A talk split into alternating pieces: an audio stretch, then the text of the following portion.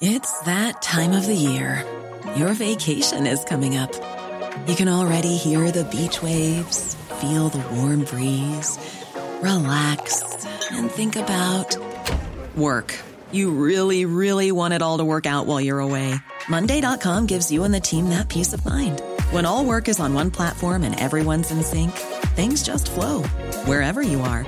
Tap the banner to go to Monday.com.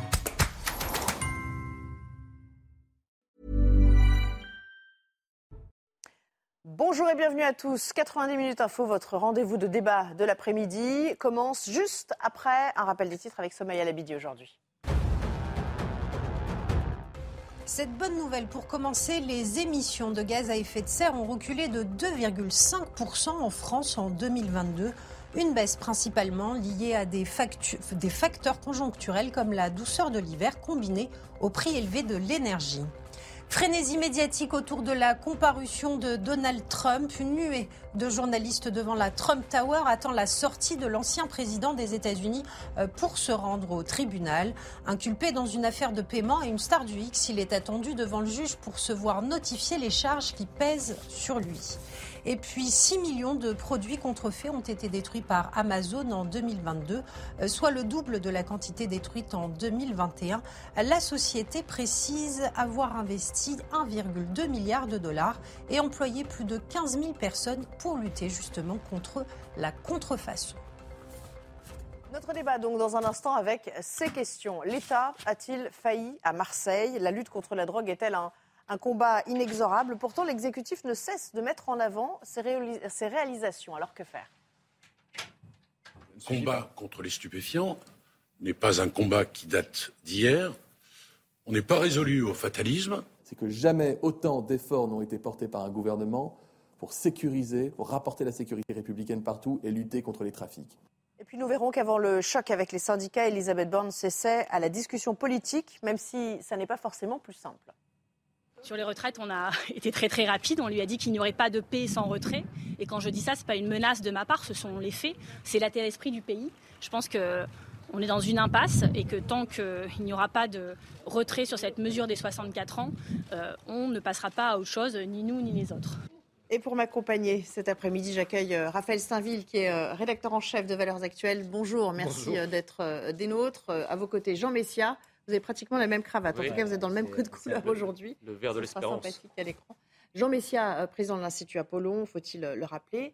Et puis euh, François Patria est des nôtres également. Pas sans cravate. Sans cravate. Mais c'est pas grave, vous êtes, on vous a cantonné dans un coin, vous remarquerez. je rappelle que vous êtes président du groupe Renaissance au Sénat. Je vous le disais à l'instant, euh, nous allons parler de Marseille. Marseille où l'impossible combat de l'État contre la grande délinquance, avec, vous le savez, ces, trois fusillades euh, meurtrières qui sont venues nous rappeler ce week-end la difficulté de faire régner l'ordre dans la deuxième ville de France. Au-delà des riverains, on voit maintenant euh, que les familles se désespèrent aussi que rien ne soit fait pour arrêter l'engrenage. Certaines réclament même à leur tour des peines exemplaires. Regardez ce reportage, Corentin Brio avec Chloé Tarka. Ils sont toujours sous le choc et en colère. Rassemblés sous le balcon des immeubles où ont eu lieu les fusillades mortelles, ces habitants de ce quartier nord de Marseille réclament un durcissement des peines face à la multiplication de ces règlements de compte liés à la drogue. Il faudrait déjà dans un premier temps euh, qu'au niveau des lois, ce soit beaucoup plus dur, hein, que les, peines soient réellement appliquées, qu'ils prennent des peines euh, de sanctions de 25-30 ans et euh, c'est pas fait à l'heure d'aujourd'hui. Trois morts et plusieurs blessés, une situation préoccupante pour ses habitants, d'autant plus que certaines personnes impliquées dans ces fusillades sont mineures. De plus en plus violent, quoi. Puis vous vous rendez compte, 14 ans, 13 ans, c'est des bébés. C'est des bébés. Il faut faire quelque chose pour pas qu'ils tombent dans l'engrenage. Euh, des réseaux. Il faut, voilà, il faut les aider, ces jeunes. Ces règlements de compte sur règlement de compte, euh, le problème de, c'est le problème de drogue hein, à 95%. Et ça, on n'arrive pas, on n'arrive pas à l'éradiquer. Quoi. Depuis le début de l'année, 13 personnes sont mortes par balle dans des règlements de compte dans la cité phocéenne. Raphaël je démarre avec vous. Euh, il faut rappeler que ces personnes qu'on entend, qui témoignent, qui euh, défilent, demandent de l'aide, hein, euh, désespérément même, ce sont elles les premières victimes, parce qu'elles n'ont pas demandé à vivre dans ces quartiers où, euh, règne la pagaille, où, où, elles peuvent être des victimes collatérales. L'État ne les protège pas aujourd'hui? Bah, c'est compliqué. On ne peut pas dire que l'État ne les protège pas. Effectivement, il y a eu beaucoup, beaucoup d'opérations de police. mais il y a un, problème quand même qui est spécifique à, Marseille, où depuis des années, la situation est alarmante. Et on n'a pas attendu, en tout cas la, police n'a pas attendu Gérald Darmanin pour engager des opérations à Marseille. C'était vrai depuis, depuis des années. Et donc des milliards ont déjà été injectés dans la cité phocéenne pour, pour essayer de, prévenir ou de, circonscrire un minimum ces trafics sans aucun, sans aucun résultat. moi, je pense qu'il faut, il faut bien comprendre qu'aujourd'hui, Marseille, c'est devenu une cité mafieuse, mais avec des clans très puissants qui se font une guerre sans merci.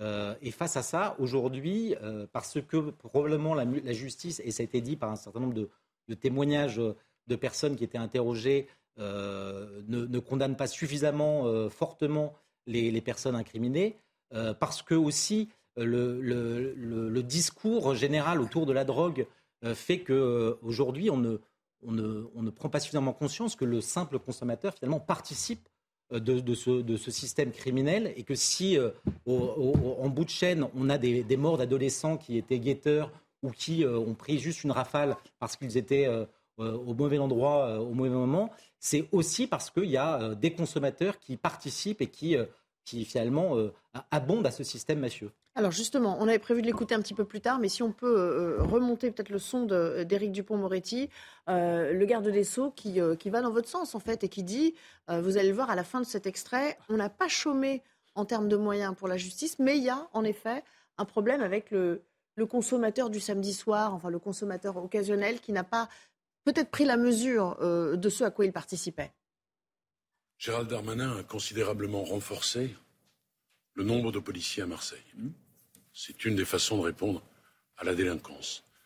J'ai considérablement renforcé le nombre de magistrats, de greffiers, de juristes assistants à Marseille. J'avais parlé d'un plan Marshall et les chefs de juridiction ont d'ailleurs souligné euh, cet effort euh, remarquable. Pour autant, euh, on le sait, le combat contre les stupéfiants n'est pas un combat qui date d'hier. On n'est pas résolu au fatalisme. Nous n'avons jamais saisi autant de produits stupéfiants. Les peines prononcées n'ont jamais été aussi lourdes. Et je voudrais vous dire, euh, Monsieur Soto, que je fais un lien direct entre les trafiquants et les consommateurs. Le confort festif, eh bien, euh, ça donne aussi des règlements de compte. Et tous ceux qui consomment le petit pétard le samedi soir devraient s'en souvenir. Il a raison, Jean Messias, sur ce consommateur qui, euh, qui entretient le phénomène, même si lui pense que c'est de manière un peu passive. Oui, il a raison, mais je crois que l'essentiel n'est pas là. Euh, d'abord, euh, Éric Dupont-Moretti, contrairement à Raphaël Steinville, dont il partage les propos, est ministre de la Justice et garde des Sceaux. Donc, si cette qualité ne confère pas à Éric Dupont-Moretti une responsabilité et des résultats, je ne sais pas ce qu'il faut. La deuxième chose, c'est que, rappelez-vous, Emmanuel Macron, au mois d'août de l'année dernière, s'était rendu à Marseille sur les problématiques de la sécurité. Il y était allé d'ailleurs avec 16 membres du gouvernement dans, le cadre d'une visite qui a duré trois jours, comme vous savez, les visites internationales, euh, les, visites d'État euh, internationales. Donc il y a été, il est resté trois jours pour traiter des urgences. Et il avait euh, évidemment promis tout un tas de mesures concrètes. Il avait même promis aux Marseillais de revenir euh, quelques mois après ou un an retourné, après. Il y est retourné. Deux, il y retourne, mais bon, le problème, si vous voulez, c'est que ni la visite dont je parle a eu des résultats, ni celle d'après n'ont eu des résultats. Quel est le constat qu'il faut faire à Marseille? Il y a deux choses. La première chose, c'est que Marseille est une ville qui, depuis maintenant une cinquantaine d'années, est euh, gangrénée par euh, un certain nombre d'individus mafieux provenant pour l'essentiel de certaines immigrations. Euh, donc c'est un phénomène migratoire d'abord, parce que évidemment qu'il y a 50 ans, la drogue existait, le crime existait, la délinquance existait, tout existait. Mais on ne peut pas se cacher derrière cet argument, parce qu'effectivement, si l'immigration ne crée pas euh, les, problèmes en tant que tels, elle les aggrave considérablement, ce qui est évidemment le cas à Marseille, au point que ce sont effectivement des personnes d'origine immigrée qui sont aujourd'hui les premières victimes de ces gangs eux aussi, pour la plupart, d'origine immigrée. Donc c'est vous dire que la situation est devenue archi complexe. Hmm. Le, ministre nous dit qu'il met des moyens. Il met des moyens, il met des moyens policiers, il met des moyens de, de, justice. Mais le problème, c'est qu'aujourd'hui, on n'est plus dans une logique de moyens. Monsieur Olivier Véran ne peut pas se cacher derrière ça. Il faut qu'on nous donne des résultats. Quels sont les résultats obtenus par les moyens additionnels mis sur le terrain et mis dans la justice Zéro. Pourquoi? Parce que le phénomène migratoire continue à alimenter les gangs continue à alimenter le chiffre d'affaires. Et donc, vous avez beau mettre des moyens en face, les moyens n'absorbent pas l'excès de délinquance et de criminalité provoqué par l'arrivée massive et continue de certaines, de certaines immigrations. François Patria, donc ce qu'il vous dit en gros, c'est qu'il faut endiguer, ouais, lui, il vous dit endiguer le flux de l'immigration parce que c'est directement lié. Mais pour revenir quand même à la visite d'Emmanuel Macron, c'est vrai qu'il disait on va mettre le paquet, il est resté un certain nombre de jours, il a surtout promis euh, sur tous les plans un plan financier très ambitieux. Je crois que c'était un milliard et demi qui était sur la table.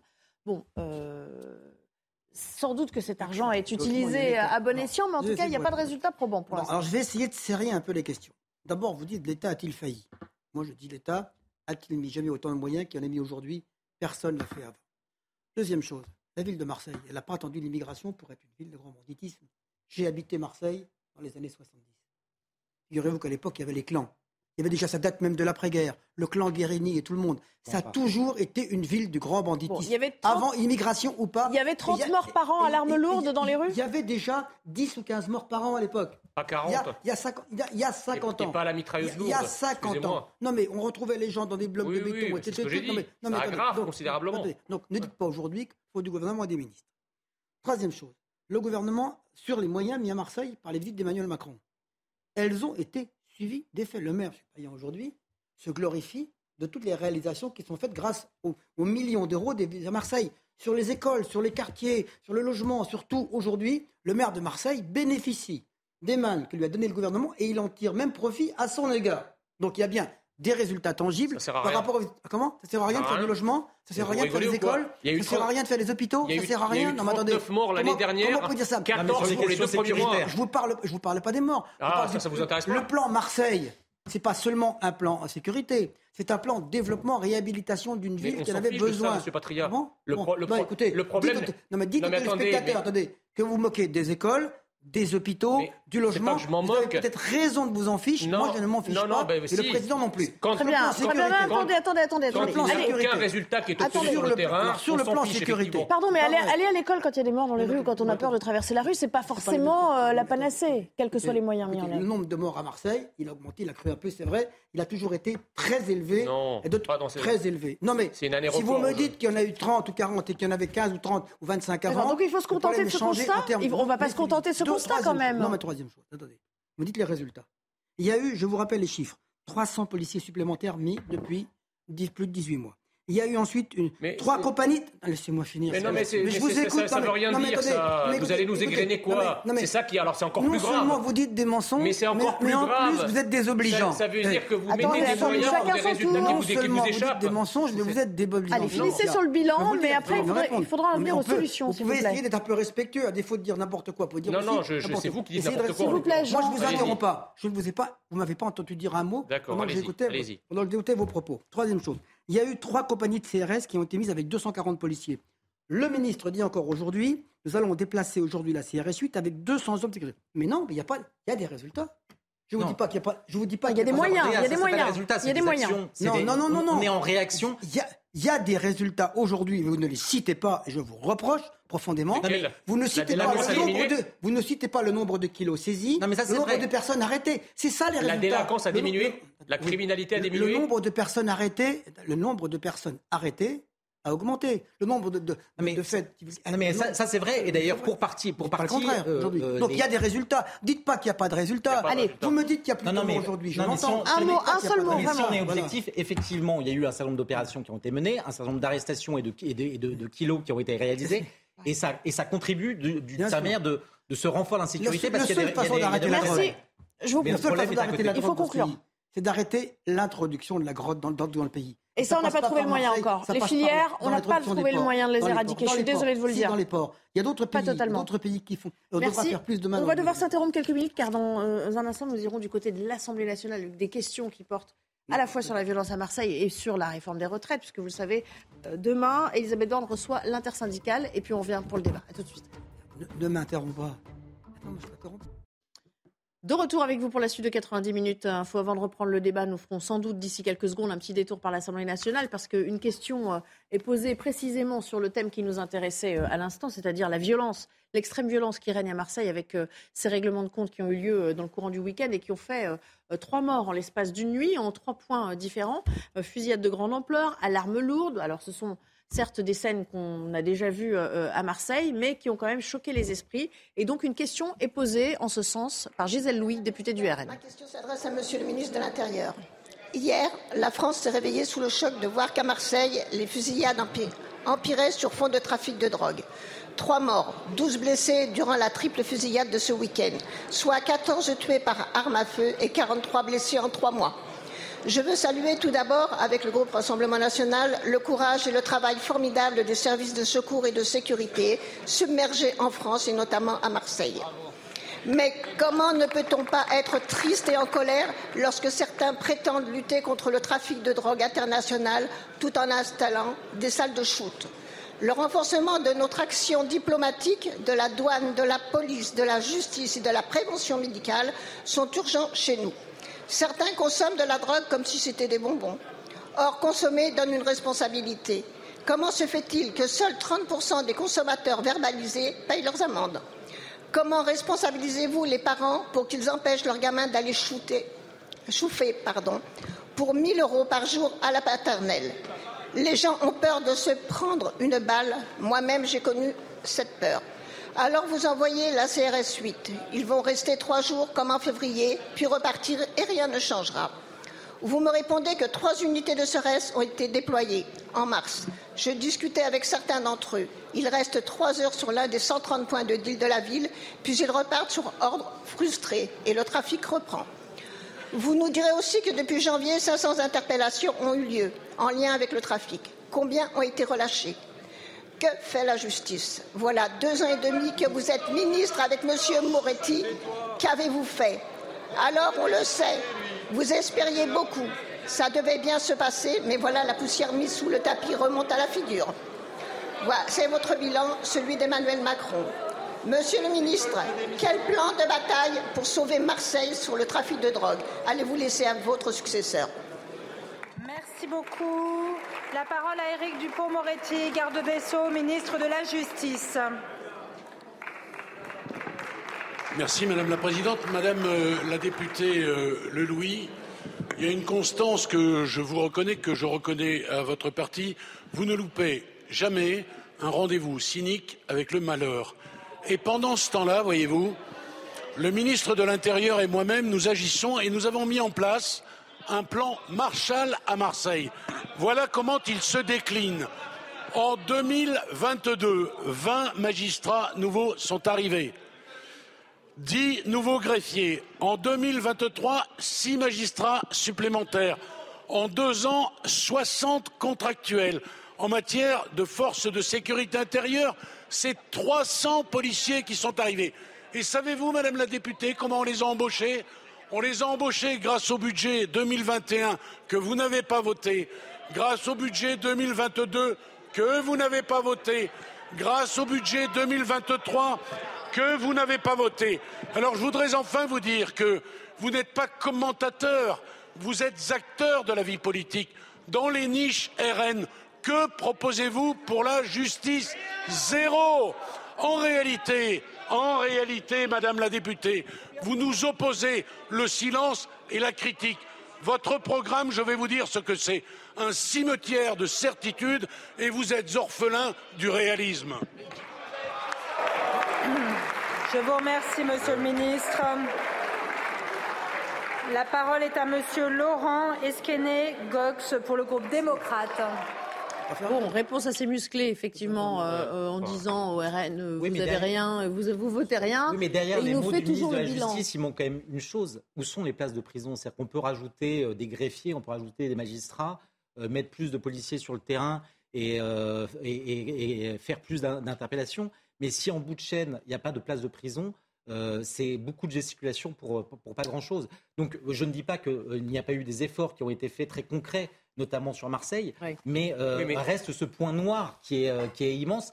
Et j'ajouterai une deuxième chose, et là pour le coup dont on ne voit pas encore les effets, c'est que euh, dans, le, dans la, volonté de Gérald Darmanin, il y a la volonté de supprimer la police judiciaire. La police judiciaire, par ces, ces enquêtes longues euh, qui, qui, ne sont pas qui, qui, sont à bas bruit, euh, mais qui permettent justement d'arrêter les têtes de pont de ces trafics plutôt que les petits caïds et les chauffeurs, ça permettrait de démanteler, de, fragiliser durablement le système, parce que les chauffeurs et les petits caïds, ils se remplacent à l'appel contre quelques billets. Et c'est ça ce, que, ce que risque de menacer euh, Gérald Darmanin, ou aggraver en tout cas en, supprimant la police judiciaire. Les, continuer à mener les enquêtes au, long cours pour, euh, pour euh, déloger les, têtes pensantes et les, responsables de trafic. ça tombe quand même sous le sens. Non, non, mais alors attendez, parce que vous allez vous interrompre.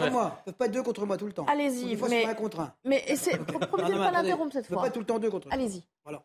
C'est une place de prison. Engagement du président, une place de prison. Combien y en a-t-il aujourd'hui depuis 2000 On a dégagé 3 milliards 100 en 2021-2022. Il y a aujourd'hui, il y a aujourd'hui, attendez, il y a aujourd'hui ouverte depuis que nous sommes là 2300 places de prison ouvertes. En 2021, il y en avait 8000 promises. 3200, il y en avait 8000 promises pour le premier quinquennat. Non, mais, bah oui. non, mais, non, mais c'est vrai, c'est les chiffres avancés. Vous décidez maintenant. Attendez. mais il y a des promesses. C'est pas le pays. Vous commencez à décider une prison avec toutes les procédures et tout, vous savez, les, les places de prison promises par le président, elles seront mises en place. Il y en a déjà 2300. Il y en aura 3000 l'année prochaine supplémentaires. 941 personnes supplémentaires dans ces prisons supplémentaires. Donc ne dites pas aujourd'hui il n'y a pas de place de prison. On n'en a jamais construit autant. Et l'engagement qui a été. Je n'ai pas dit qu'il n'y en avait pas, il n'y en a certainement pas assez. Ah bon? Ah ben pas assez, d'accord. Allez, la, parole à Jean Messia maintenant. Il n'y a jamais assez de policiers, jamais. Merci François Patria. L'objectif c'était peut-être 8000, mais il en faudrait, selon les experts, c'était 40 000. Il y avait une deuxième question sur laquelle je répondrai après.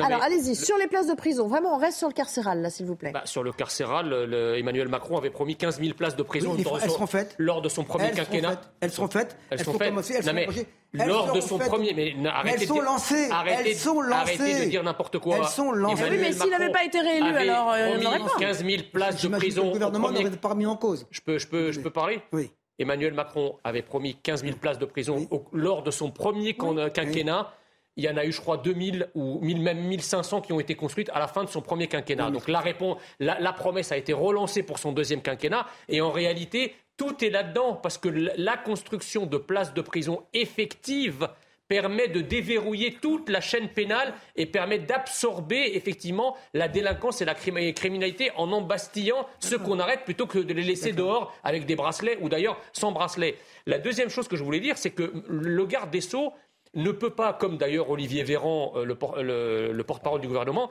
ne peut pas opposer à l'explosion de la criminalité et de la délinquance à Marseille une question de moyens. Parce qu'en réalité, en faisant ça, il se tire une nouvelle balle dans le pied. C'est-à-dire qu'en mettant plus de moyens, la délinquance et la criminalité explosent encore plus. Mais c'est encore, c'est encore pire. C'est encore pire que de dire qu'ils n'ont rien fait. Alors merci. Et en fait, la, la conclusion, c'est quoi? C'est que vous avez une courbe de la délinquance et de la criminalité qui augmente. Et en face, vous avez effectivement une courbe des moyens qui augmente. Le problème, c'est que les moyens qui augmentent, même s'ils obtiennent des résultats, ils sont insuffisants à absorber l'explosion de la délinquance et de la criminalité. Oui, on l'a déjà dit tout à l'heure. Vous l'avez déjà dit tout à l'heure. Vous, vouliez soulever un deuxième point auquel va sans doute répondre Raphaël. Vous avez évoqué les prisons un deuxième point. il y avait les prisons. La PJ. et la PJ. La suppression Darmanin qui veut supprimer la PJ. Je m'inscris. Vous savez qu'aujourd'hui, comment fonctionne la police Elle fonctionne en silo. Avec des gens qui se côtoient, qui ne se connaissent pas, qui ne partagent pas. Aujourd'hui, la PJ ne perd ni son identité, ni ses moyens, ni ses hommes, ni son caractère. Simplement, elle participera à plus de moyens avec l'ensemble, de les réunifier départementalement et de façon interdépartementale. C'est pour que demain ce soit. Ça, c'est une revendication syndicale que vous me donnez là aujourd'hui. C'est pas une revendication de réalité. Ah non, mais tout. Excuse-moi. Euh, ici, il y a bien une profession qui est syndiquée. Ce sont les, policiers. Ils sont quasiment tous syndiqués. et donc, en fait, c'est tous les policiers euh, qui ont une expertise a priori plus grande que, vous et moi sur le terrain. pas de partager avec d'autres. L'expérience qui a été, il y a une expérience qui a été. Mais les moyens que vous mettrez sur la petite délinquance, vous ne pourrez pas les mettre sur le grand, grand, banditisme. Aujourd'hui, bon, en gros, ce qu'il vous dit, non mais alors attendez, François Patria, s'il vous plaît, si vous voulez pas que, non mais si vous voulez pas qu'il vous interrompe, vous, vous à, contrario, faut pas les interrompre. non plus. il, a, il a pas réussi à faire son, son dégagement sur la PJ. En gros, ce que vous nous dites, c'est que les enquêtes doivent être menées euh, à plus haut niveau pour pouvoir eh bien, décapiter ceux qui, Ils ont besoin de temps, ils ont besoin de ne pas être justement sur des petites affaires euh, qui sont peut-être nécessaires mais qui ne sont pas du ressort de, de, la PJ et qui en plus fragilisent même le travail de la PJ parce que lorsque vous mettez une voiture banalisée de la PJ, euh, que vous l'utilisez parce que tous les moyens sont, vont être mis, mobilisés de manière commune sur l'ensemble des services, lorsque vous les mettez sur un point de chauffe, eh ben, cette voiture, elle est grillée. En gros, quand même, là, on a un petit peu l'impression que, le gouvernement est dans l'action-réaction. Il y a une action, on réagit. Mais il n'y a pas, il y a, pas d'enquête au long cours. quand même. attendez, on mélange un peu tout et on va au direct. Un, demain, aujourd'hui, on, on réagit. Non. Aujourd'hui, c'est par Je vous m'interdis pas de vous contredire, mais je veux dire pas là, vous avez tort. C'est bien en partant de la base qu'on remontera au-dessus. C'est bien en partant de la base qu'on remontera au Drogaïd. Pas forcément. Ah bah, attendez, comment on fait autrement Je ne sais pas faire. donc, donc, si aujourd'hui, à la base, et en plus, qu'est-ce qui dérange les gens le plus? Qu'est-ce qui dérange le plus? Quelqu'un qui se fait agresser dans la rue à Paris ou ailleurs. C'est pas le gros caïd qui cherche, c'est le gars qui lui pique son sac à l'arraché. C'est cela. Et, les gens sont plus sensibles aujourd'hui à la petite délinquance. maintenant, maintenant, maintenant, maintenant, c'est vous qui m'interrompez. Maintenant, maintenant, je vous dis, c'est les moyens pour mettre à bas la grande délinquance et la rechercher ne sont en aucun cas fragilisés.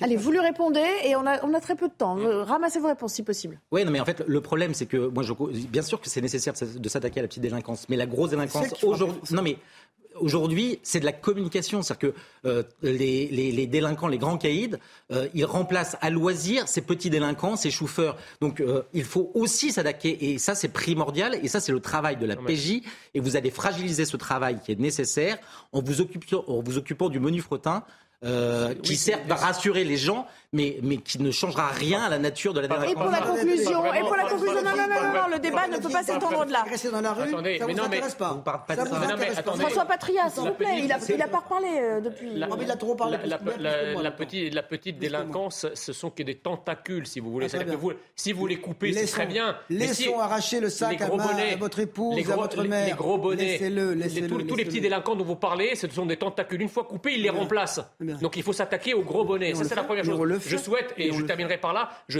je souhaite également interpeller un certain nombre d'hommes politiques, au premier rang desquels Jean-Luc Mélenchon, qui explique que désarmer la police, c'est la solution euh, à, tout, à, tout, ça. Il souhaite euh, désarmer la police à Marseille. Pourquoi, ne, pourquoi, la France insoumise ne nous parle pas de, de désarmer plutôt les délinquants? Bon, mais c'est pas lui qui va me répondre. Alors, non, non, mais et la, deuxième chose. Non, mais attendez, vous, vous avez, vous, avez, vous, vous, êtes copain avec Zemmour, moi je suis pas copain avec Mélenchon. Je, vous avez, vous avez entendu ce que la France insoumise a dit sur Sainte-Soline. Moi, je suis pas copain avec Mélenchon. Hein. Ça serait une promenade champêtre. Donc là, ils vont dire quoi Jean-Luc Mélenchon, il va dire, ça aurait été un anniversaire s'il n'y avait pas eu la police? Merci. Débat fort euh, animé, fort intéressant. J'espère que vous, euh, vous aurez euh, pu faire la part des choses, vous, de l'autre côté de votre écran. Tout de suite, le JT avec Mickaël Dorian.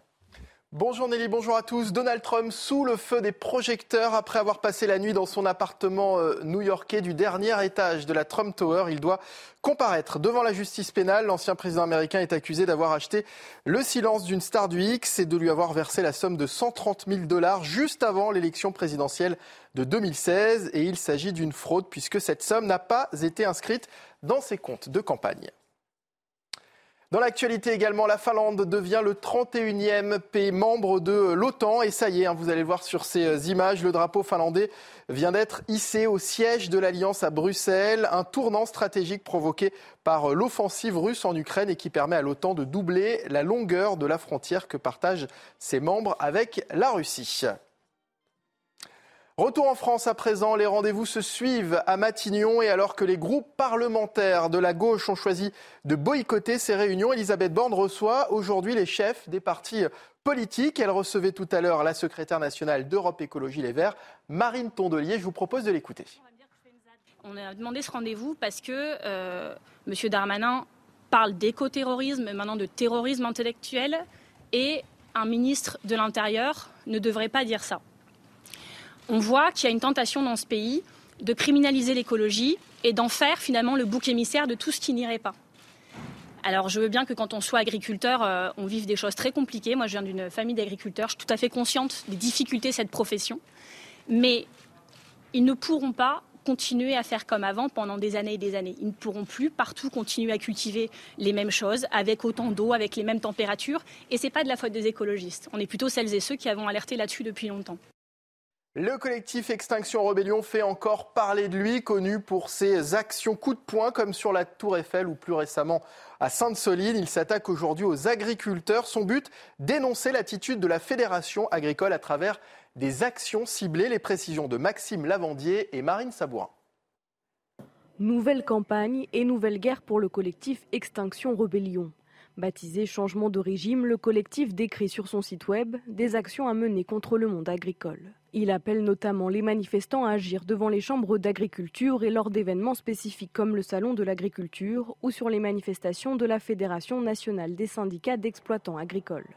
Objectif de cette campagne, dénoncer selon leurs mots l'hypocrisie de la fédération qui est en faveur de l'agro-industrie et de l'agro-business la répartition des rôles, le matériel adéquat aux actions, mais surtout un brief juridique qui renseigne les peines encourues en cas de vandalisme sont précisés sur le site. Des comptes Twitter d'acteurs du monde agricole sont aussi identifiés comme celui du nouveau président de la Fédération agricole, Arnaud Rousseau, ou des agriculteurs comme Cédric. Extinction Rébellion qui lance une campagne de harcèlement contre les agriculteurs, et j'en fais partie.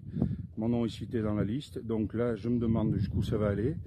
Euh, est-ce que ça va être des agressions physiques? Enfin, on va aller jusqu'où la extinction rébellion Vous prenez pour qui? Tout ça parce que j'ose défendre mon métier De son côté, le ministre de l'Agriculture a condamné la campagne menée par le collectif sur son compte Twitter.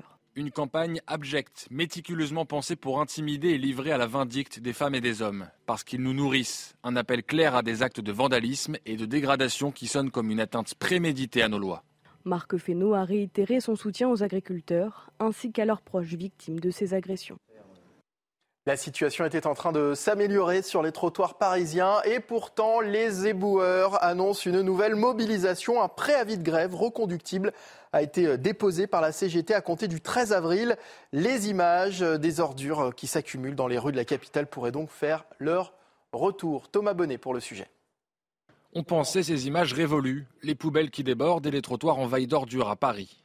Pourtant, après une interruption de quelques jours, les éboueurs vont reprendre la grève. Annonce faite dans un communiqué de la CGT qui appelle donc à une grève reconductible à compter du 13 avril, ainsi qu'à une mobilisation pour la journée de jeudi. La perspective d'un retour des poubelles sur les trottoirs parisiens partage les riverains interrogés.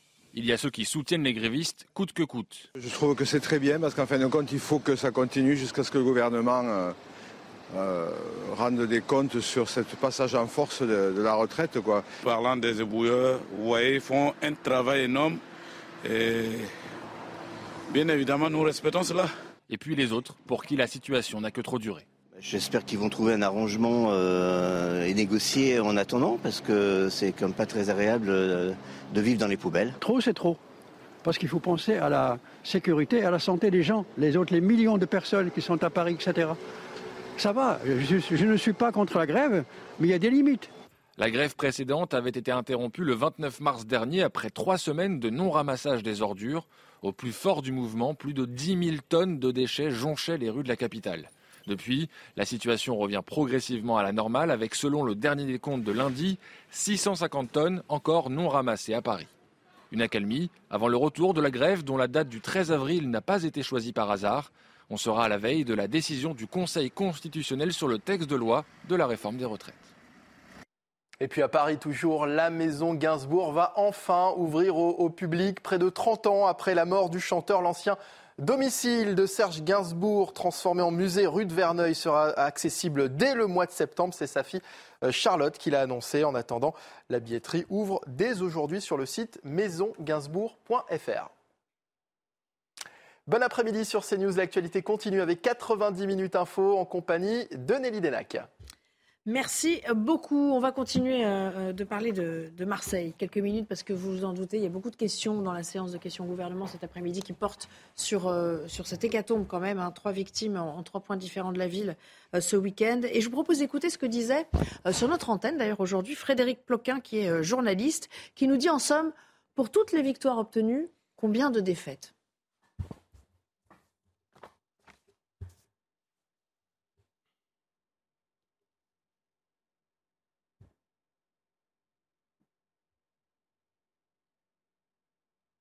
La police marque des points et remporte des batailles quotidiennement. politique, hein, Mais sur le long terme, en fait, chaque jour, il faut. C'est pas parce que vous avez arrêté le parrain euh, à, Dubaï, euh, du, de la cité Trucmuche à Marseille. C'est une belle prise. Ça, ça, c'est une formidable prise. En plus, en plus, Dubaï accepte de l'extrader, c'est encore mieux parce que c'était impensable il y a quelques temps. Donc c'est ce qui vient de se passer. L'extradition par Dubaï vers la France d'un grand parrain, etc. Donc la police marque des points tous les jours.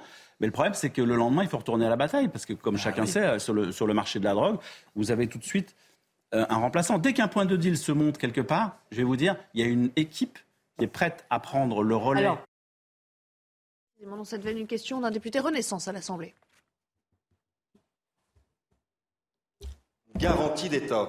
Et je rappelle que le coût de la mesure sera beaucoup moins important que les pertes fiscales qu'occasionneront les dépôts de bilan.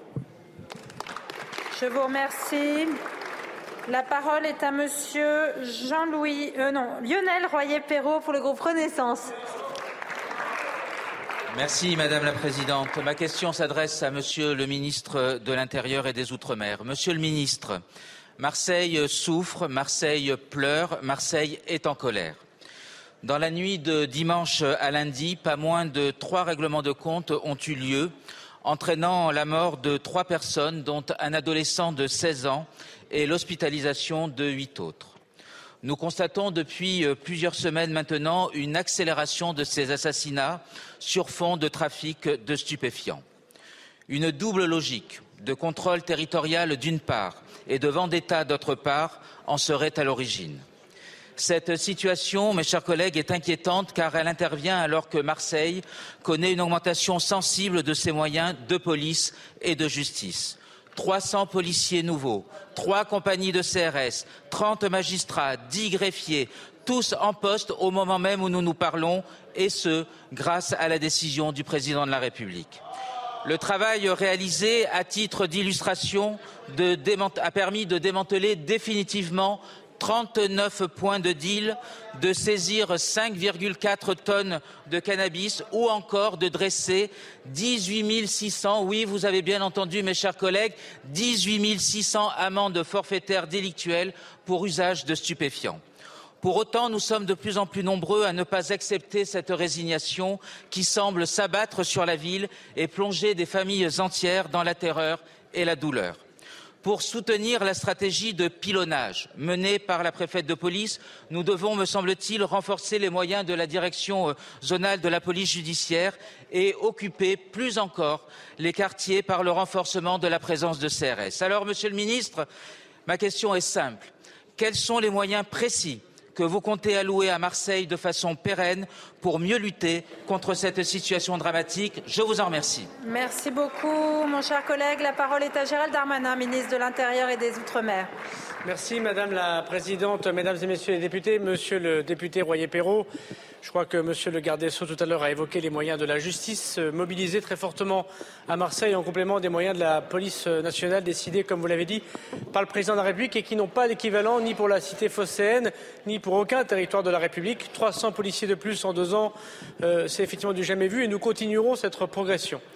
Je veux euh, dire en effet que c'est parce que nous mettons énormément de moyens et parce que les résultats, vous avez cité ceux de l'année dernière, monsieur le député, mais ceux depuis le 1er janvier, c'est 509 individus interpellés pour trafic de drogue, une tonne d'œufs de cannabis saisis en moins de trois mois à Marseille et 48 kilos de cocaïne et 343 armes saisies. Ça vous montre à la fois l'hyperactivité des services, mais également, sans doute, la mer qu'il reste euh, à vider euh, dans euh, certains quartiers de Marseille, mais aussi dans l'arrière-pays marseillais. Et donc j'ai décidé, d'abord pour mettre fin au vendetta ou aux guerres de territoire, puisque la procureure de la République s'est exprimée et évoqué le fait que nous avons des craintes pour les jours, pour les semaines qui viennent, pour la conquête de ces territoires de gens qui sont sans doute d'ailleurs en prison ou qui sont mis hors d'état de nuire par les services de police. La CRS 8, et comme vous me l'avez demandé, j'ai renforcé, en tout cas pour le mois de septembre prochain, les services d'enquête de la police judiciaire à Marseille et la création d'un nouveau groupe euh, d'appui d'enquête euh, spécialisé de la police judiciaire à Marseille qui fait un travail très important. Je veux aussi dire que, vous savez, à Marseille, la lutte contre le trafic de drogue, une lutte qui est très ancienne, est malheureusement internationale. La maîtrise du port de Marseille est un sujet extrêmement important pour nous tous. Le lien qu'il y a entre les trafiquants qui commandent les assassinats ciblés et leur présence à l'extérieur de notre territoire, on pense évidemment à des pays du Maghreb ou à des pays du Moyen-Orient, est extrêmement important. L'été dernier, nous avons réussi avec le ministre de la Justice à avoir une meilleure coopération pour obtenir les extraditions. Il y a encore beaucoup de, trop, de grands caïds pardon, en dehors de notre sol national et nous y travaillons pour, pour qu'il puisse être traduit dans la justice et condamné à de longues peines de prison. Merci beaucoup, Monsieur le ministre. La parole est à Monsieur Jean-Louis Bricou pour le groupe Piot. Merci, merci Madame la Présidente. Donc, euh, Gérald Darmanin qui à l'instant dresse le bilan de toutes les réalisations, toutes les saisies euh, de la police, et, et on est, personne ne conteste le fait qu'il soit conséquent. Simplement, là, il revient aussi sur un autre aspect qui avait été soulevé par euh, Raphaël Steinville euh, en termes d'enquête au long cours à l'international, euh, la police judiciaire étant euh, centrale dans, dans, ces affaires. On arrive quand même aussi à extrader les gros bonnets, comme on dit, mais ça ne suffit pas encore. Alors, il y a deux choses dans son, dans son discours. Le, le premier, évidemment, c'est toujours la sempiternelle question des moyens. Je m'étonne qu'un président qui, qu'on, nous a présenté comme étant un Mozart de la finance ignore que depuis 2001, il y a eu un changement de notre constitution budgétaire. Nous sommes passés à la loi organique aux lois de finances qui a été votée en 2001 et qui prévoit un changement total de logique, puisqu'avant, en 2001, c'était une logique de moyens. Depuis 2001, c'est une logique de résultats. C'est le B à bas qu'on enseigne en première année de sciences politiques et euh, euh, dans, les, cours de, de finances publiques. Donc moi je m'étonne, si vous voulez, qu'on en soit encore 20 ans après le changement de logique budgétaire à nous opposer des moyens à des résultats sur le terrain qui sont manifestement catastrophiques. Donc ce gouvernement, ce n'est rien d'autre que des costumes et du blabla. Parce que cette constitution, elle a été votée tous les ans on a effectivement une logique par des résultats. On demande aux chefs de programme de venir présenter les résultats. Donc c'est la justification au premier euro. C'est ça la technique. Donc pour des gens qui se présentent comme des Mozart de la finance et des techniciens budgétaires, je suis très étonné qu'ils aient encore 30 ans de retard. Bon, sur les extraditions. Très vite. Sur les extraditions. Évidemment, nous sommes aujourd'hui pieds et poings liés par tout un tas de traités internationaux, dont la Convention européenne des droits de l'homme, etc., etc. C'est le même. Si on n'arrive pas, si vous voulez, pour des délinquants de droit commun qui sont d'origine étrangère, à les expulser et qu'on on, en est à les entasser parce qu'on ne peut rien faire. Imaginez donc des grands bonnets qui ont des grands moyens. Quand vous avez des points de deal qui rapportent 60 000 à 80 000 euros par jour, ces gens ont des moyens considérables. Qui plus est, lorsque l'État en face est impotent et n'a aucune volonté de, régler ce, problème migratoire. François vous avez compris, il y a deux points qui, ont été soulevés par euh, euh, Jean Messia, euh, à la fois donc les moyens et puis les extraditions. Bien. Alors, D'abord, je m'étonne qu'un patriote comme vous passe son temps à travailler contre son pays comme vous le faites à l'instant. Non, non. Première chose. C'est la démocratie. Ça commence. je dis pas... Bah, vous l'attaquez directement, donc il n'a pas à se taire non plus. Moi, je vous ai, vous ai pas attaqué. Je réponds à ces questions. C'est pas une attaque dominaire. Ah, je suis pas sûr. Là, pour l'instant, c'est pas une réponse. Mais bon. attendez, le coup du prince de la finance, ça fait trois fois qu'il me le fait. Chaque fois que je viens là, il me parle, de, il me parle de la finance. Chaque fois, il me le fait. Donc, il faudra changer un petit peu. Bah, parce le prochain coup, prenez bac ou prenez autre chose. Vous l'avez oublié, c'est pour ça. Deuxième, ensuite, vous me dites les résultats. Les résultats. écoutez, tout à l'heure, vous m'avez dit, euh, tout ça c'est bien joli, plus de moyens, vous en convenez Plus de moyens, tout le monde en convient. Des moyens sans précédent, sans précédent. Pour quel résultat? Et vous me dites après, la logique de résultat, je suis contre. Donc vous voulez pas de résultat. Il faudrait qu'à un moment, vous soyez cohérent. Pas dit ça. À un moment, vous soyez cohérent. J'ai dit au contraire, je suis pour une troisième, mais vous racontez n'importe quoi, là, vous êtes de mauvaise foi. Mais, vous êtes incohérent. Parce que tout moi, à je suis pour la logique des résultats. Vous, vous êtes pour la logique des moyens. Tout à l'heure, tout à l'heure, et tout à l'heure, M. Darmanin vient de vous donner les résultats à l'instant, et ils sont conséquents en termes de prix d'arrestation. Tout à l'heure, vous m'avez parlé des gros bonnets. Ça prouve qu'aujourd'hui, même on arrive à arrêter des gros bonnets, puisqu'à Dubaï, on en fait extrader, on arrive aussi à en arrêter aujourd'hui. existe encore. Troisième chose, monsieur Quand Yann Pia est assassiné, quand un juge est assassiné, souvenez-vous, c'était de la faute à Macron Aujourd'hui, pour vous, tout est de la faute à Macron. Mais arrêtez de faire une fixation. Écoutez, allez voir un psy. Oh, non, je peux pas vous laisser dire ça. Arrêtez de dire que c'est la faute à Macron tous les jours. Déjà, on peut pas vous laisser dire ça. Monsieur Patria, quand même. Allons, allons, un peu sérieux. Un peu sérieux, un peu sérieux. Parce que pour vous, soyons sérieux. sur Macron et le prince et le Mozart de la finance. Arrêtez, arrêtez. Votre défense. Non, mais vous, attendez. Non, non, non, Allez, pas d'attaque, s'il vous plaît, pas d'attaque personnelle, sinon je mets fin au débat et on passe à autre chose tout de suite. Mais je veux bien. Non, non, mais attendez, laissez-moi répondre à ça. On peut pas me dire tous les jours, tous les jours, c'est de la faute à Macron. Non, mais c'est pas, pas. Vous n'êtes pas, vous êtes pas son père ni son avocat. Vous savez pas, il a le droit. Moi, je suis là pour défendre Macron. Je comprends. Très bien. Monsieur l'attaque, je le défends. C'est essentiel. Je comprends. Les choses soient claires. Non, on comprenez rien. C'est pas ça. Bon, allez, on va couper court au débat. On enchaîne. On enchaîne. Et on va passer aux Je vous réponds. Je pense. S'il vous plaît. Je pense que vous défendez Emmanuel Macron parce que vous êtes quelqu'un, vous êtes un vieux briscard de la politique. Vous avez bouffé à tous les râteliers. Et donc, et donc, et donc, vous défendez, vous défendez Emmanuel Macron. Non, attendez, vous me dites pas. C'est en train de partir dans tous les sens. Parce que celui qui défend Emmanuel Macron envers et contre tout, qui a besoin d'un psy, c'est bien vous. On va parler de l'intersyndicale qui fourbit ses armes avant la rencontre avec Elisabeth Borne, mais on sait que ça risque de ne pas déboucher sur quoi que ce soit. Ils ont déjà plus ou moins euh, annoncé euh, la couleur. On l'a vu d'ailleurs à la faveur de la nomination de la nouvelle euh, secrétaire générale de la CGT. Et alors aujourd'hui, la séquence est, plus politique avec des formations de gauche qui sont reçues par Elisabeth Borne. Bonjour Gauthier Lebray. Vous êtes à, Matignon précisément. Sans surprise, la fermeté était de mise de la part des écologistes notamment.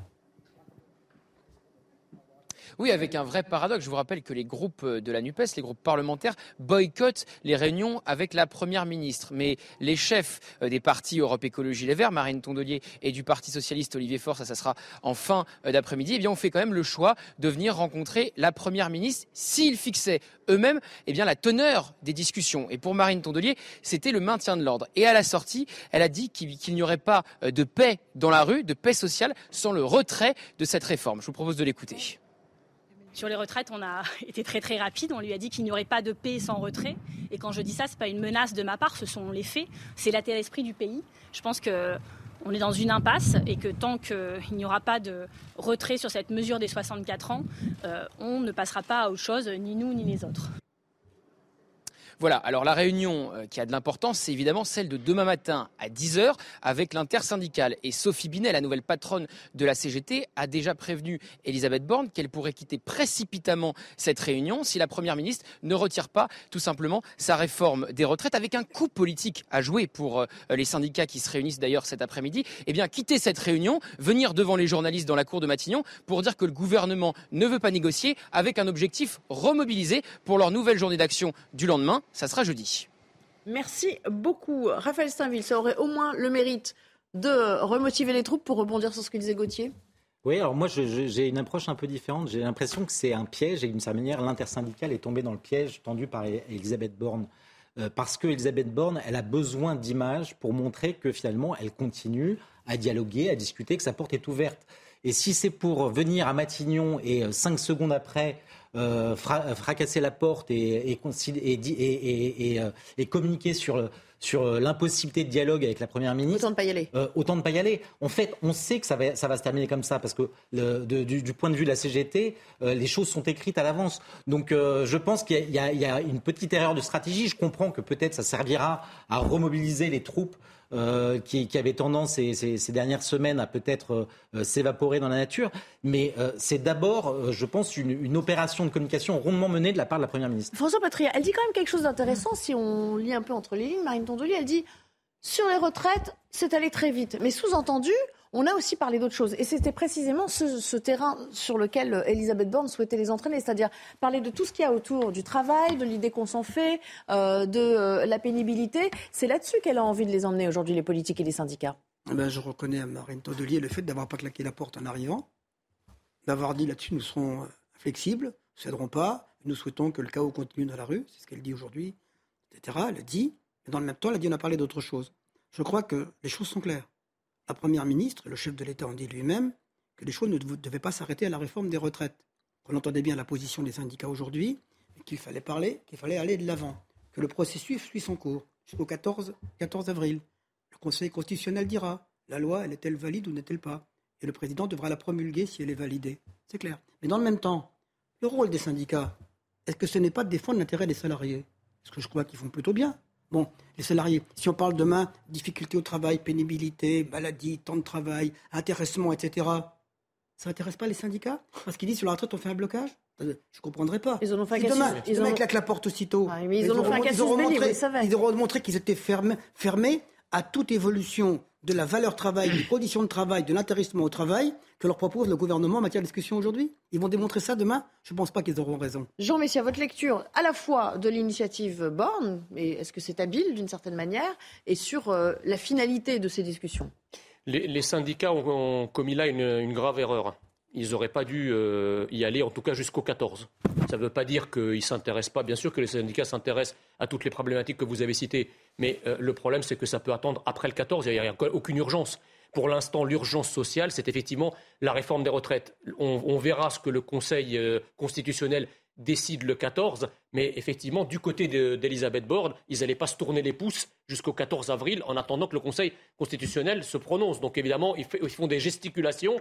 Ils ont tendu un piège aux syndicats en disant bah, écoutez, le dialogue social continue et ceux-ci sont tombés dedans. Donc moi, je crois qu'à partir de là, euh, et Raphaël Steinville avait raison, ils ont des photos, Elisabeth Borne a, des images pour dire voilà, regardez, euh, tout rentre dans l'ordre, les syndicats viennent nous voir, les gens ne vont même pas chercher à comprendre ce qui s'est discuté. Ce qu'on va voir, c'est qu'ils se sont rencontrés. Donc à partir du moment où ils se sont rencontrés, ça veut dire que ça dégonfle quelque part par le haut euh, la, la sociale. Donc c'est bien vu euh, de Madame Borne euh, et les syndicats, bah, ils, le, ils, le, paieront à un moment ou à un autre. La réponse demain, dans les mots et en images. Évidemment, on verra, on va, on va lancer le chrono, on verra si au bout de, de cinq minutes, il claque la porte comme, comme vous le pressentez aujourd'hui, Raphaël Steinville. Une petite interruption et puis on vient pour parler d'Extinction Rébellion qui a dans son viseur depuis plusieurs semaines maintenant les agriculteurs avec deux visions au fond de ce que devrait représenter l'écologie euh, euh, et, la nature, euh, vous verrez que les agriculteurs se défendent en disant Mais non, les premiers écolos, ce sont nous, on respecte le contrat.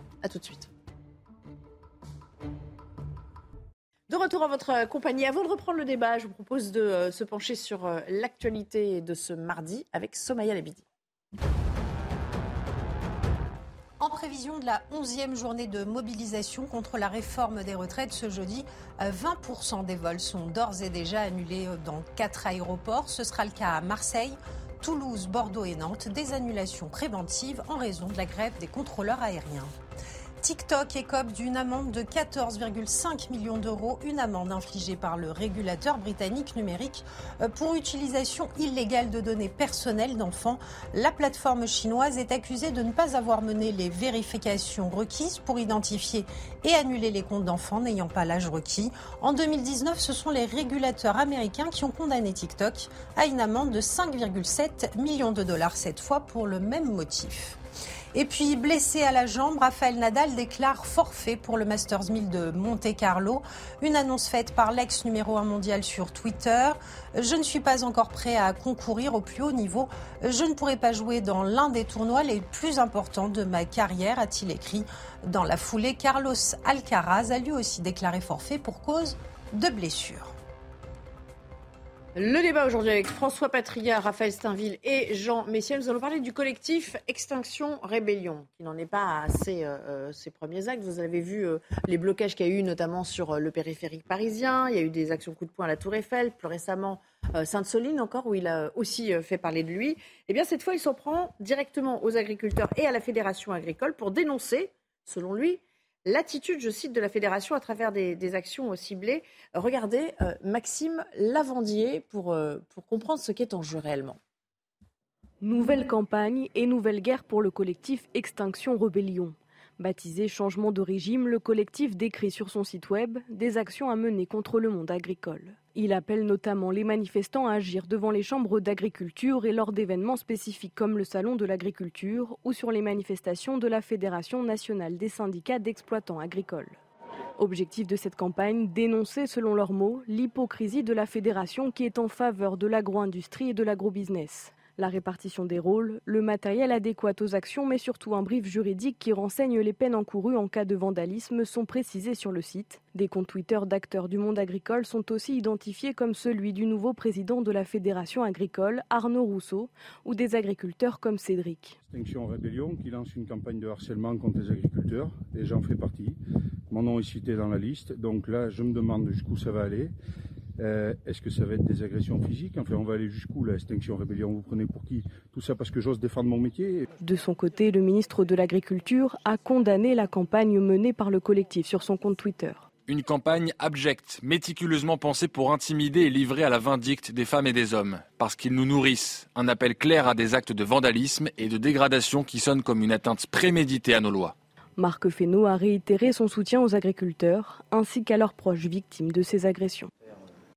Qu'il y a deux visions qui s'opposent aujourd'hui sur euh, l'utilisation de nos sols. Euh, Jean Messia, il y aurait le camp du bon usage et celui de l'égoïsme aujourd'hui? Non, je crois qu'on est dans, une entreprise qui est maintenant chère aux, écologistes de déconstruction euh, de tout ce qui fait la France et même au-delà de tout ce qui fait l'être humain. Euh, quand on s'attaque à un métier aussi vieux que l'agriculture, l'agriculture qui quand même euh, qui nourrit un pays, qui est une activité indispensable, une activité première indispensable, et qu'on accuse effectivement les agriculteurs d'attenter euh, aux droits de la nature, alors que la plupart du temps, les agriculteurs ne demandent rien d'autre à justement à ce qu'on respecte euh, la nature pour justement pouvoir y produire et y cultiver et y élever euh, des, animaux, etc.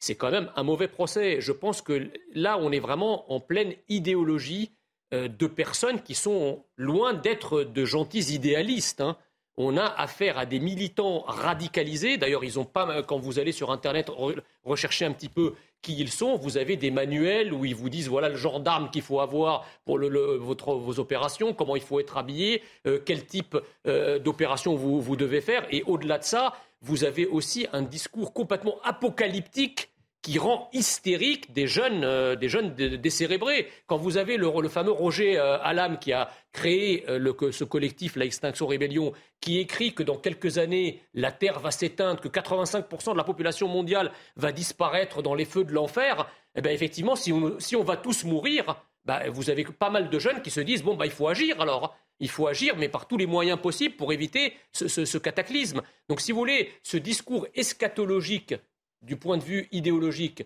couplé à une radicalisation des opérations qui va jusqu'à la violence, est un, des ferments les plus dangereux pour notre société contre laquelle il convient de lutter avec férocité. Vous le rejoignez pour dire qu'au fond, pour ces gens-là, l'urgence justifie les moyens? Oui, en fait, deux remarques. Je, souscris absolument à ce que dit Jean, euh, Jean Messia. Euh, la première chose, c'est que c'est de, noter la, bienveillance dont jouissent euh, ces, ces, militants ultra-radicaux, extrémistes, euh, prétendument euh, écologistes. Euh, dans les médias traditionnels, mainstream, vous voyez, ils sont présentés comme de gentils activistes. Alors gentils, c'est peut-être de trop, mais en tout cas, juste comme des activistes. Alors que leur, discours est d'une violence rare. Donc l'écologie, c'est un prétexte, en fait. Non, je, enfin, je pense qu'il y, a beaucoup de. En fait, on est dans l'irrationnel, c'est-à-dire qu'on a l'impression qu'on est arrivé à la fin dernière et que si on ne fait rien aujourd'hui et maintenant, euh, on, bascule dans le grand saut et qu'il n'y aura plus rien. Donc ça, empêche tout raisonnement. La deuxième chose, c'est qu'il y a un paradoxe euh, dans, ces mouvements euh, prétendument écologistes, c'est-à-dire que aujourd'hui, en s'attaquant à l'agriculture, en s'attaquant à, ceux qui, pour beaucoup, à la fois nous nourrissent et préservent un certain nombre de nos paysages, ils contribuent finalement à faire que l'agriculture française continue finalement son, déclin presque inexorable au profit d'autres agricultures beaucoup moins propres, beaucoup plus polluantes. Euh, et, euh, ces, dernières années, il suffit de constater, de voir que le nombre de terres cultivables n'a cessé de diminuer, et notamment au profit d'un certain nombre de programmes dits écologiques avec des champs d'éoliennes et, d'autres structures de ce genre. Et donc, moi, je pense qu'il est urgent de mettre fin. Et c'est que je, je, me réjouis que Marc Fesneau soit monté au créneau. Je me réjouis d'une certaine manière que Gérald Darmanin ne soit pas seul finalement à condamner ce qu'il a appelé les écoterroristes. Mais euh, à quand l'interdiction pure et, simple de ces mouvements qui prônent la terreur? François Patret, je vous propose d'écouter un agriculteur qui tente tant bien que mal de se défendre et de dire précisément euh, nous, on est, on est les premiers défenseurs de nos sols, on n'a aucun intérêt à ce que tout cela euh, parte à volo. Écoutez. bah pour moi, il y, a, il y, a, une méconnaissance du monde agricole quand on entend ce, ce, ce genre de propos. Et, il faut rappeler que notre agriculture, elle est la, plus vertueuse au monde.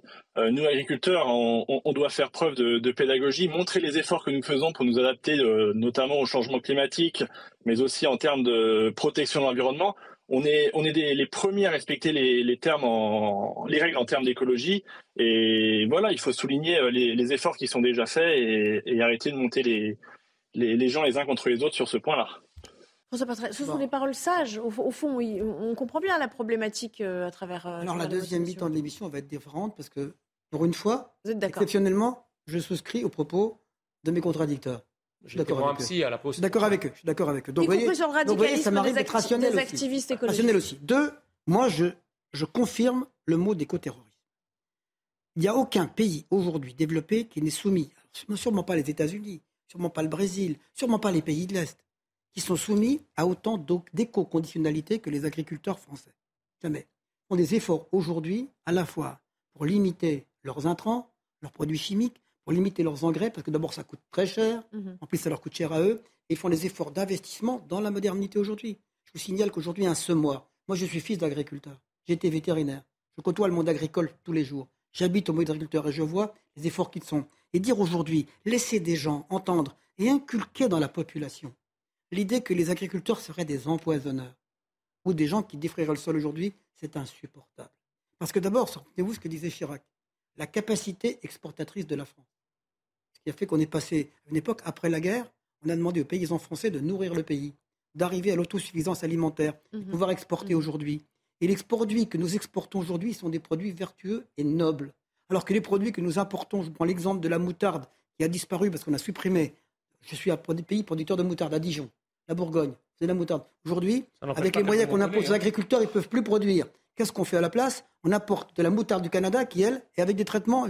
Donc, on devrait, je, veux dire, que même ces gens-là travaillent contre l'intérêt, travaillent contre leur intérêt, parce que vouloir affaiblir l'agriculture française, il laisse d'autres pays à côté de chez nous produire dans des conditions environnementales qui ne sont pas acceptables, qui ne sont pas vertueuses, ça se retourne contre eux. Donc non seulement ils sont éco-terroristes, mais dans le même temps, ce seront eux demain les responsables de l'empoisonnement de notre pays. Allez, on va s'interrompre et puis on reviendra pour parler euh, de ces évasions assez spectaculaires d'un centre de rétention administrative. Ça s'est passé euh, à 7 et ça n'est pas la première fois, c'est ce que nous expliquera Amaury Bucco. tout à l'heure.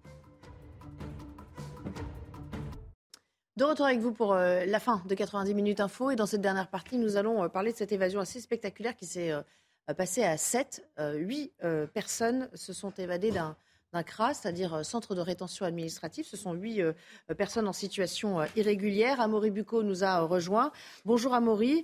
alors donc on va partir de cette évasion pour faire peut-être un, bilan sur, sur les, les départs de ces centres. Est-ce que ce sont des passoires au fond aujourd'hui? Bah, en tous les cas, euh, le décompte que l'on a effectué, c'est qu'au moins 45 étrangers en situation régulière se sont évadés depuis le 1er septembre 2022, dont 24 depuis le 1er janvier. Alors, euh, on a discuté avec des sources policières de la police aux frontières pour comprendre ces raisons.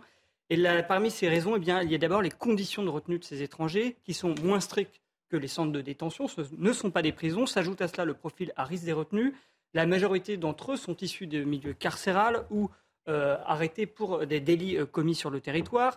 Ces, retenus-là n'ont donc moins peur de la police et sont plus déterminés. Autre facteur, la saturation des centres de rétention, ce qui fait que les policiers ont plus d'étrangers à surveiller, ils sont donc euh, plus débordés. Et enfin, il y a aussi la vétusté des locaux. Et enfin, la dernière raison qui est, disons, plus ponctuelle, eh c'est le ramadan qui met la sécurité des centres de rétention à l'épreuve, puisque les policiers ont pour directive de se consacrer à la distribution de nourriture la nuit. Or, la nuit, ils sont moins nombreux que le jour.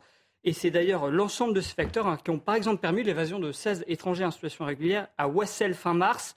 Ces derniers, euh, ils sont 16, hein, ils ont donc profité de la distribution des repas du ramadan pendant la nuit pour s'échapper par une chambre, sachant qu'il faut savoir que sur 46, ils étaient 40 à faire le ramadan.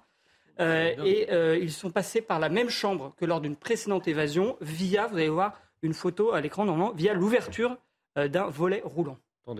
Alors, on va euh, aussi s'intéresser à, ce que sont ces centres de rétention, peut-être remettre aussi euh, un petit peu euh, le, contexte de ces, de ces rétentions de, personnes en situation irrégulière. Oui, alors Combien y en est-il déjà? Oui, alors ces centres de rétention, ce sont des lieux fermés où l'on place les étrangers en situation régulière qui vont être expulsés de force dans leur pays d'origine. Alors ce ne sont pas des centres de détention, ce qui explique aussi pourquoi il y a des évasions. Mais il y a plusieurs différences. Par exemple, les personnes qui sont retenues ne sont pas dans une cellule fermée, mais dans des chambres et peuvent se balader librement à l'intérieur. Ils peuvent disposer d'un téléphone portable, ils peuvent recevoir de la nourriture de la part de personnes venant les visiter. Par ailleurs, ils ne peuvent pas être retenus plus de 90 jours. Et autre différence majeure avec les prisons, eh bien, ces centres sont gérés et gardés par la police frontière et non pas par l'administration pénitentiaire. Il y a 25 centres de rétention sur le territoire national en France, dans lesquels se trouve donc une grande majorité d'hommes, comme je l'ai dit, souvent placés après avoir commis des délits sur le territoire national. On y trouve une minorité de femmes et de familles. Et le problème, c'est que ces centres sont saturés. Il y a à peu près 20 000, euh, pardon, 2000 places dans les centres de rétention en France pour 100 000 obligations de quitter le territoire français qui sont prononcées par an. Les autorités ont conscience de ce problème, hein, puisque Gérald Darmanin a annoncé son intention de vouloir augmenter le nombre de places de centres de rétention de 1000 pour atteindre les 3000 places d'ici la fin du quinquennat. Alors, retour d'expérience sur le terrain. Nous sommes en direct avec euh, Bruno Mangibard, qui est secrétaire départemental euh, d'unité SGP euh, de l'Hérault. Bonjour et merci de nous rejoindre. Alors, vous avez entendu ce que nous disait notre chroniqueur police-justice. parmi toutes les raisons qu'il a invoquées, si on prend l'exemple de ce qui s'est passé à Sète, dans quel cadre on se situe? Qu'est-ce qui a conduit à cette évasion. Est-ce que c'est le ramadan? Est-ce que c'est la surveillance nocturne qui a qui a favorisé euh, une évasion euh, diurne? Est-ce que c'est le fait de pouvoir circuler librement? Racontez-nous ce qui s'est passé euh, dans l'exemple qui vous intéresse au premier chef. Je, dirais que le contexte général, c'est qu'en fait, il y a une volonté gouvernementale qui, est très louable, mais qui vient, on, va dire, poser difficulté à mes collègues de, qui sont en, charge de, de garder ces retenues. C'est-à-dire que traditionnellement, les retenus étaient plutôt des, personnes en situation irrégulière. Je, vais prendre un exemple tout simple, hein. un ouvrier agricole qui travaillait au noir, par exemple. Maintenant, euh, de plus en plus, et des fois à saturation de certains centres de, rétention, ce sont des gens qui sortent de prison. La volonté est certes louable, c'est même une nécessité de vouloir expulser les gens qui sont le moins désirables sur le territoire français. Néanmoins, les structures des CRA ne sont pas euh, adaptés. En fait, la police essaye de faire ce qu'elle peut pour s'adapter au fur et à mesure de ce qu'on lui impose. Et donc, euh, des centres de rétention, pour celui de 7, je vais parler de celui que je connais le mieux, vétuste, certes rénové, mais comme euh, il était indiqué tout à l'heure par votre intervenant, les conditions ne sont pas aussi strictes que dans un centre de détention. Ce n'est pas une prison. Donc, je dirais que il n'est pas anormal qu'on puisse, je, vais choquer en disant ça, qu'on puisse s'évader d'un centre, d'un centre de rétention, puisque euh, ils ont, euh, les retenus ont libre cours, ils, sont, euh, ils ne peuvent pas être confinés la nuit dans des chambres. Mais comment, en l'espèce là quand même, pour qu'on soit, pour qu'on comprenne vraiment ce qui s'est passé, comment ont-ils réussi à se faire la belle? C'est-à-dire que les huit sont partis en même temps, ils ont ouvert les portes et ils sont sortis tout simplement? Euh, oui, ils sont sortis par, euh, par une, porte qui a connu un défaut, un problème technique, simplement. Mmh, mmh. Reste avec nous, on aura sans doute euh, d'autres motifs de vous faire réagir, mais déjà en plateau, j'imagine qu'il y a beaucoup, beaucoup de commentaires, à commencer par Raphaël Steinville. Oui, je pense qu'il faut bien comprendre que, et ça a été dit, il y a eu un changement de doctrine. Gérald Darmanin a voulu, et c'était une note qu'il a adressée au préfet à l'été, je ne sais plus si c'est 2021 ou 2022, mais afin d'expulser euh, de, manière plus efficace, faire en sorte que les préfets ne délivrent quasiment plus que des OQTF à des personnes euh, délinquantes, des étrangers clandestins délinquantes. Euh, et donc, on retrouve dans ces centres de rétention des, individus avec un, passé judiciaire conséquent, rompu à, la prison, et qui, dans un cadre beaucoup moins strict que celui de la prison, euh, ont toute l'attitude de, pouvoir trouver les, moyens de, se faire la malle. La deuxième chose, et ça a été dit également, c'est qu'effectivement, cette période très particulière du ramadan et avec cette rupture du jeûne euh, fait que euh, les policiers qui sont en charge de la distribution des repas se trouvent en sous-effectif, occupés à d'autres charges que celles de la surveillance, et, ça rend possible ces, choses. Jean Messia. Je, je, suis tombé de ma chaise tout à l'heure quand je vous ai entendu dire que euh, pendant le ramadan, les policiers euh, avaient pour priorité, en tout cas pour euh, priorité la nuit, comme mission, comme mission de distribuer de la nourriture. Donc en fait, on a transformé nos policiers en, nourrices, ou en infirmières, ou en maman poule. Enfin, c'est pas leur boulot. excusez-moi, ça, ça, paraît quand même hallucinant. Je pense que les Français seraient très intéressés de savoir à quoi servent des policiers qui sont rémunérés par leurs impôts. Dans un, centre qui, dans un centre qui plus est, dont ils sont censés garantir la sécurité. Je veux dire, quelle autre communauté, quelle autre religion impose à nos policiers de se, de se détacher de la mission pour laquelle ils, sont payés pour euh, déférer à des missions euh, presque communautaristes. C'est scandaleux. Bruno Mangibard, peut-être que vous pouvez réagir là-dessus justement. Est-ce que vous avez l'impression qu'on vous attribue des missions qui ne sont pas euh, les vôtres, tout simplement? Ce que, ce, que, je vous dirais, je vais dire les, choses un petit peu, un petit peu autrement sur, sur le plan d'une activité purement policière. C'est-à-dire qu'en fait, la période de, du ramadan fait que euh, les individus qui sont retenus, euh, du coup, sont actifs la nuit. Ils sont réveillés au lieu de dormir comme, comme à l'accoutumée. Et forcément, cette, euh, on va dire, cette connivence, puisqu'ils se retrouvent tous ensemble et qu'ils sont actifs, est propice à conciliabule et, et à, ce qu'il y ait des velléités de vouloir essayer, pour une raison ou pour une autre, de s'échapper. Euh, mmh. une, autre, une autre problématique posée la nuit, une autre problématique posée la nuit, c'est que actuellement, la réglementation nous, nous impose de laisser euh, les retenus libres. Ils ne peuvent pas être confinés dans une chambre. Euh, être confinés dans une chambre la nuit serait une garantie supplémentaire pour mes collègues policiers dans la garde de ces détenus. Quand on est deux dans une chambre, ben, on, on, est moins enclin à se retrouver là, comme ça a été le cas à 7, se retrouver à 8 à pouvoir s'échapper en même temps. Merci, je pense que ça a le mérite d'être clair. François Patry, il y a quand même comme un petit problème. Hein. C'est pas, c'est pas un hôtel, quoi, le centre de rétention. mais quand il y a des évadés, on en parle. Bon. Non, mais bon. Il va vous dire que le CRA a été renouvelé, c'est pas renouvelé. Non, non, mais Le centre de rétention, comme son nom l'indique, il y a la notion de rétention. Très bien. Or là, on a l'impression quand même qu'on circule un peu comme bon nous semble. Attendez. D'abord, c'est des gens qui, sont, qui ont un passé lourd, qui sont des délinquants et qui ont maintenant effectué leur peine de prison. Ils ont, puisqu'ils sont sortis, ils ont effectué leur peine de prison. Euh, euh, on ne les met pas d'une prison pour les mettre dans une prison. On essaye intelligemment et humainement, c'est-à-dire de traiter des gens qu'il est difficile d'expulser. Vous avez parlé des OQTF. Et l'idée, c'est d'éviter qu'ils recommencent quand même. Euh, pardon. Bon, non, mais on n'enlève pas des gens de prison pour les remettre en prison. C'est oui ou c'est non? Non, c'est pas ça. C'est le profil des gens, c'est qu'on est passé de gens qui, il une décision avant on n'était que des clandestins sans avoir de, de, de, passé judiciaire conséquent, voire pas du tout de passé judiciaire, à des gens qui ont un passé judiciaire et donc peut-être que les structures de, de, ces, centres de rétention sont inadaptées à, des profils Allez, comme ceux vous répondre. Vous avez une minute. Ils ont un passé judiciaire. Ils ont été condamnés. Ils n'ont rien à faire en France. Ils ont purgé leur peine. La décision de justice dit qu'il faut les expulser maintenant et on est bien d'accord. Et le problème des OQTF, il ne date pas de M. Macron d'avant. D'ailleurs, la preuve, c'est que sous M. Macron, on a multiplié par deux, voire par trois le ah, nombre d'expulsions. D'expulsions, d'expulsions. Ah. Encore les moyens. Donc, ce que je dis par là, c'est qu'effectivement, c'est une évasion. On l'a dit, mais on l'a dit, mais alors là, j'entends bien la caricature. Ces gens, du coup, ils vont pas être expulsés. oui, mais du coup, ils vont pas être... les policiers en cuisiniers. Du coup, ils ne seront pas expulsés. C'est pas vrai. Les policiers qui sont là la nuit, quand ils leur portent à déjeuner, Merci. en même temps, Allez, on a que quelques secondes. Ce n'est plus. Je veux dire par là. Ce n'est plus un. phrase, s'il vous plaît. Vous me dites. Ce n'est plus un. Là, en l'occurrence, d'après ce que j'entends, ce n'est plus un centre de rétention, c'est un centre de restauration. Non, mais non. une dernière précision. Vous avez le dernier mot. Il faut laisser mourir de précision. En fait, la journée, les policiers distribuent également la nourriture. Par contre, il faut préciser qu'effectivement, euh, le ramadan est la seule exception culinaire qui, impose des, exceptions effectivement dans la distribution des repas dans les centres de rétention. Merci à tous et merci beaucoup à Bruno Mangibard qui était en direct avec nous euh, pour euh, nous avoir un petit peu exposé le, cas de 7 dans les roues. Euh, dans un instant, c'est Laurence Ferrari que vous retrouverez bien entendu pour votre rendez-vous quotidien de Punchline et je vous dis à demain 15h30 pour une nouvelle édition de 90 minutes info. Merci.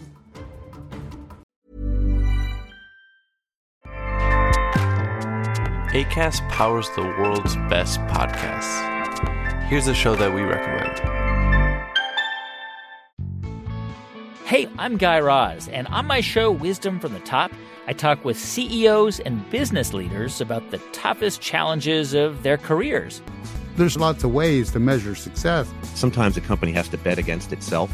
We wanted to set ourselves apart by having a point of view businesses really impact people's lives in pretty fundamental ways. On Wisdom from the Top, some of the greatest business leaders of our time share their intimate stories of leadership, innovation, and transformation. Stories you won't hear anywhere else. Check out Wisdom from the Top only on Luminary. Now, back to your show.